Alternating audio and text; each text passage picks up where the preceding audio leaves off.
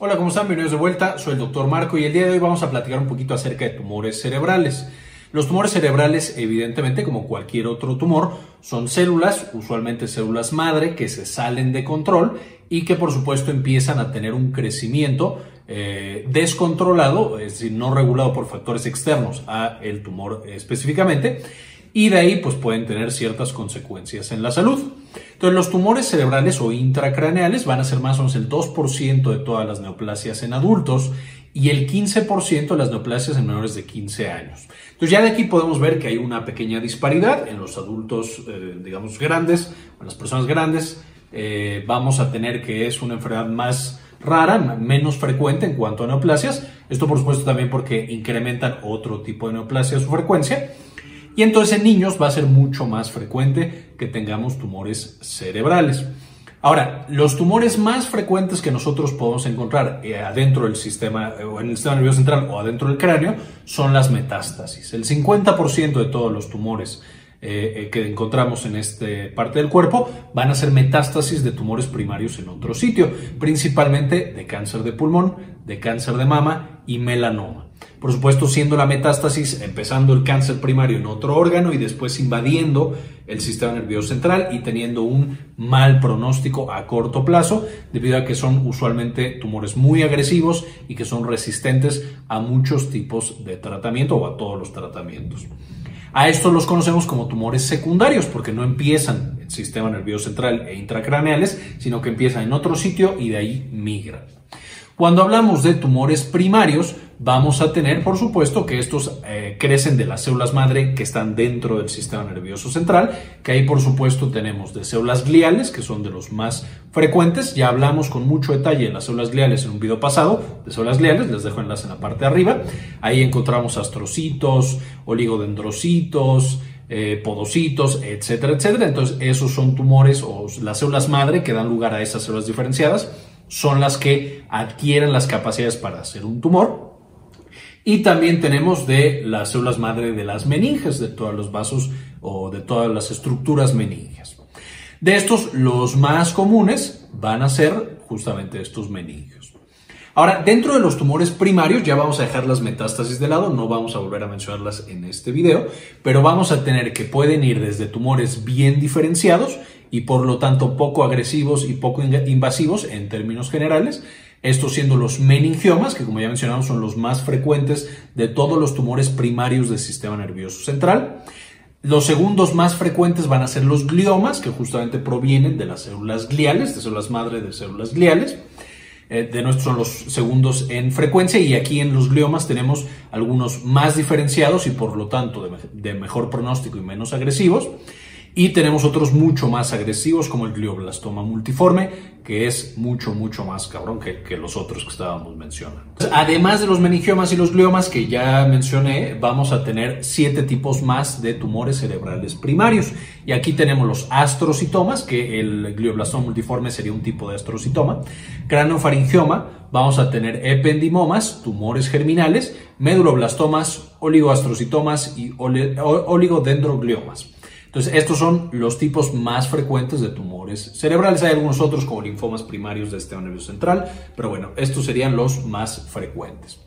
Ahora, ¿cuál es el principal factor de riesgo para tener un tumor primario del sistema nervioso central?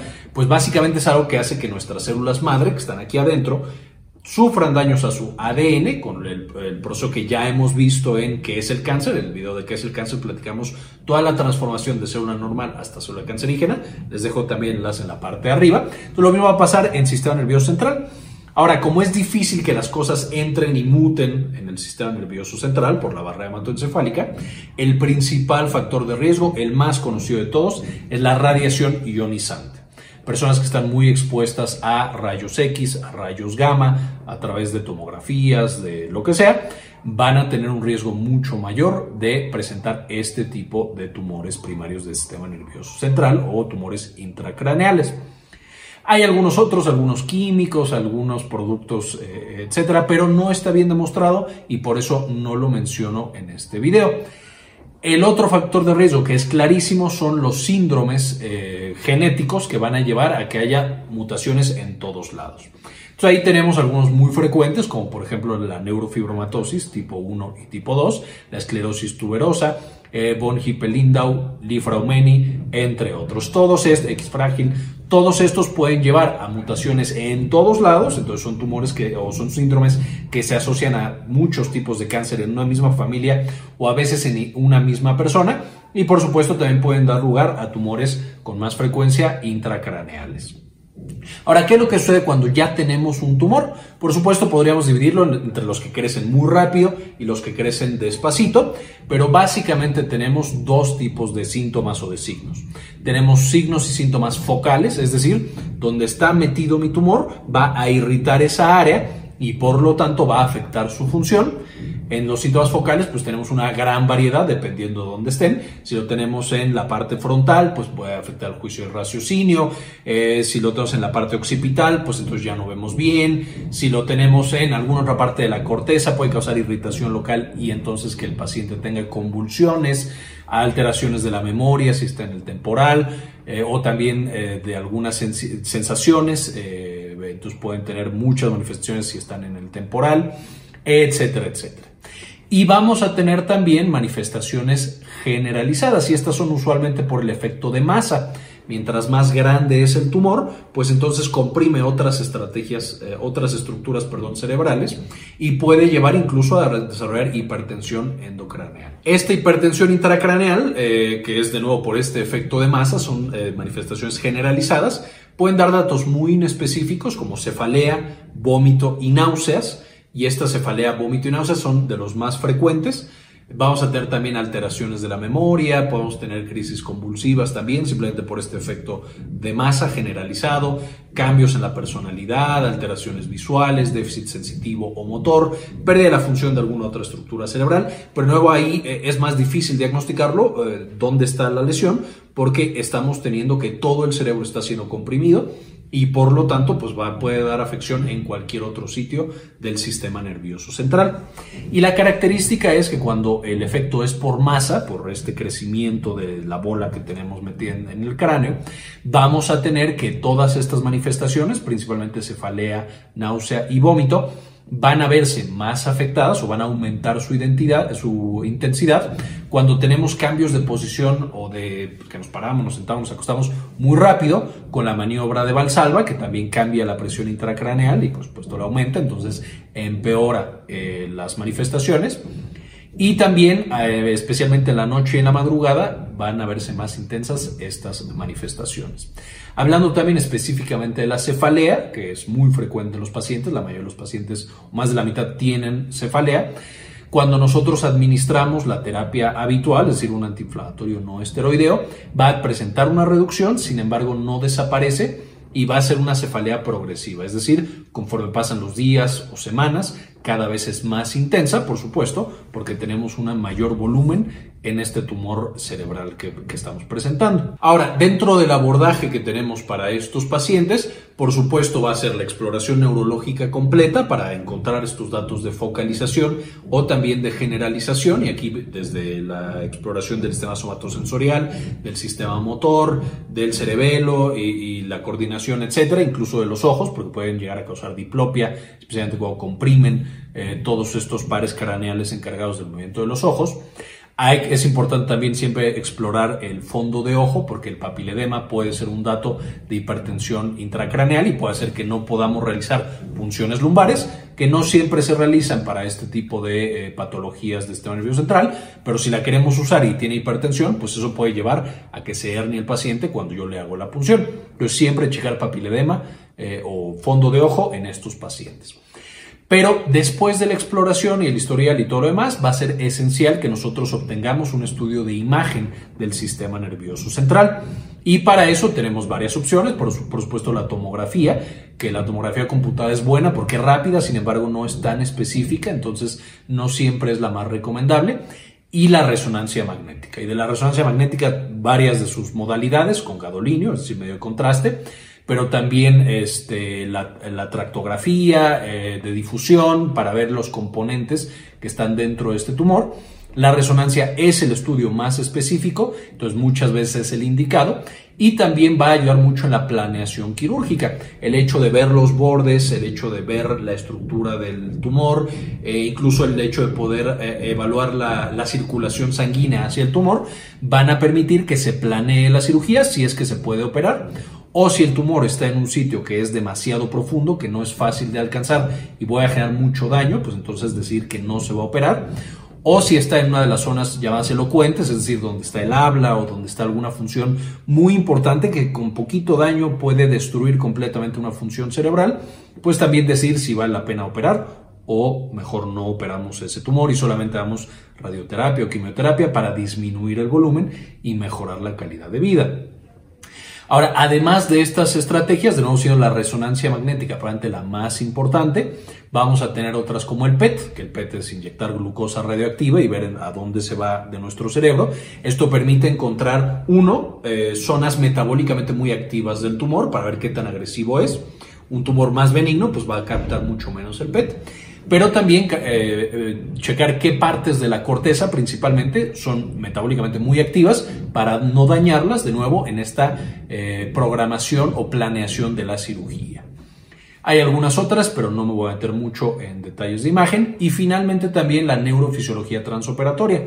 Cuando ya estamos abriendo el cráneo y vamos a extirpar el tumor, es una buena estrategia en términos generales tener mapeada la estructura cerebral que vamos a estar interviniendo a través de literal este, electrodos que me digan qué tanta actividad tienen para que cuando yo voy operando y cuando quite el tumor, yo pueda ver qué tanta función le estoy dejando a ese paciente y tener mucho cuidado especialmente en estas áreas de alto cuidado, elocuentes o, que puedo yo dañar fácilmente. La neurofisiología transoperatoria y también pues, antes y después de la cirugía va a ser muy importante en el abordaje de estos mismos pacientes con tumores cerebrales que decidimos si operar. La cirugía es principalmente la terapia que puede curar los tumores cerebrales, pero como dijimos, no todos los tumores son operables.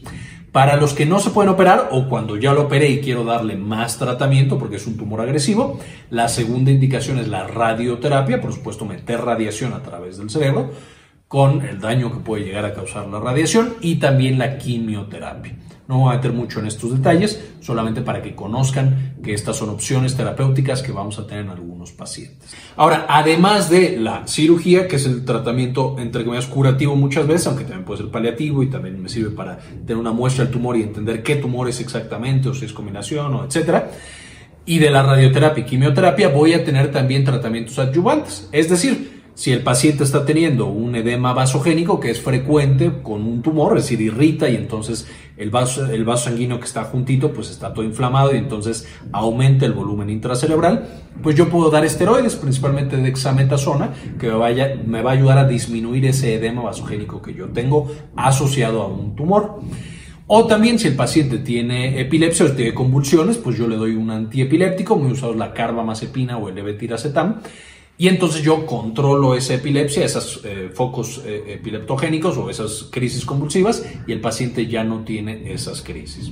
De las demás manifestaciones, por supuesto, si el paciente tuviera dolor o tuviera alguna otra cosa, ya hay tratamientos específicos para esas otras complicaciones, aunque los más utilizados son los esteroides como hexametasona y los anticonvulsivantes como la carbamazepina y el levetiracetam. Ahora, en cuanto al pronóstico, es decir, si yo tengo un tumor cerebral, ¿qué también me va a ir? Depende mucho de qué tumor cerebral tenga y qué características posee ese tumor cerebral. Ya quedamos que hay unos muy agresivos y otros que son bastante benignos, lo operas y con eso queda completamente curado el paciente. Entonces, dentro de los eh, datos que me van a dar este pronóstico, tenemos la histopatología, es decir, qué tan diferenciado o no diferenciado. Mientras más diferenciado el tumor y mientras esté en una zona que es más fácil operar, pues mejor es el pronóstico de esa tumoración. El segundo es la edad del paciente, por supuesto, mientras más joven esté el paciente y mejor estado funcional, menos comorbilidades, pues también mejor es el pronóstico, siendo menores de 60 años cuando les va mejor, el tercero es la extensión del tumor una vez que nosotros lo quitamos, es decir, si nosotros lo quitamos absolutamente todo el tumor, el pronóstico es mucho mejor. Si solo logramos quitar la mitad o un cuarto, pues entonces el pronóstico es mucho peor. La localización, que es lo que ya platicábamos, si es una estructura difícil de accesar o elocuente, entonces el, el, pronóstico es malo porque no lo vamos a poder quitar completamente y si lo quitamos, pues el paciente va a quedar con secuelas mucho más severas. El estatus funcional neurológico, es decir, qué tan afectado está el cerebro de manera basal con ese tumor y esto se, se estima con la escala de Karnofsky, más o menos más de 70 es un mejor pronóstico para la recuperación o, el, digamos, seguir con la vida de este paciente. El hecho de que sea una metástasis ya de entrada le da un muy mal pronóstico a mi paciente. El hecho de que lo opere y tenga una recurrencia de ese mismo tumor también es de mal pronóstico. El hecho de que eh, ese tumor no sea, no sea tan grande o no tenga necrosis dentro del tumor también hace que sea de mejor pronóstico. Y finalmente, ciertas mutaciones pueden dar un mejor o un peor pronóstico. Entonces, finalmente, ¿qué nos podemos llevar de estas perlas? Eh, si tenemos a un paciente que tuvo un factor de riesgo como exposición a eh, terapia ionizante o rayos X o rayos gamma, eh, y que de pronto, sin ninguna explicación, empieza con crisis convulsivas o con manifestaciones neurológicas focales y después con manifestaciones neurológicas generalizadas, es un mal pronóstico, hay que, digamos, nos preocupamos por eso, lo mandamos con un especialista, un neurólogo, un neurocólogo, un neurocirujano, le van a hacer una exploración neurológica completa y le van a pedir estos estudios de imagen y con eso se determinará cuál es el siguiente paso. Si sí si, tiene un tumor, la cirugía o cirugía más radioterapia y cirugía más quimioterapia o cuidados paliativos, que también podrían ser cirugías, solo no quitando completamente el tumor, siendo una cirugía más leve este, y por supuesto de ahí nos podemos dar una idea del pronóstico. Entonces de nuevo, esta es una visión muy muy general de los tumores cerebrales, para nada esto es todo el tema completo. Si quieren que hablemos de algún tumor en particular o que entremos más a detalle de algún tema, déjenme en los comentarios qué les interesaría que habláramos de este tema o de algún otro. Este, muchísimas gracias a todos los miembros que nos apoyan, no solamente con la suscripción y compartir los videos, hay algunos miembros que incluso se suscriben a Patreon o en YouTube para apoyarnos con una donación mensual. Entonces, muchísimas gracias a ellos. En esta ocasión quiero agradecer especialmente a José Celarayan, a Andrés Castañeda, a María Eugenia y Armando Acuña. Eh, realmente nos ayudan muchísimo con la generación de este tipo de contenido. Y bien, con esto terminamos el video de hoy, espero les gustara. Y como siempre, ayúdenos a cambiar el mundo, compartan la información.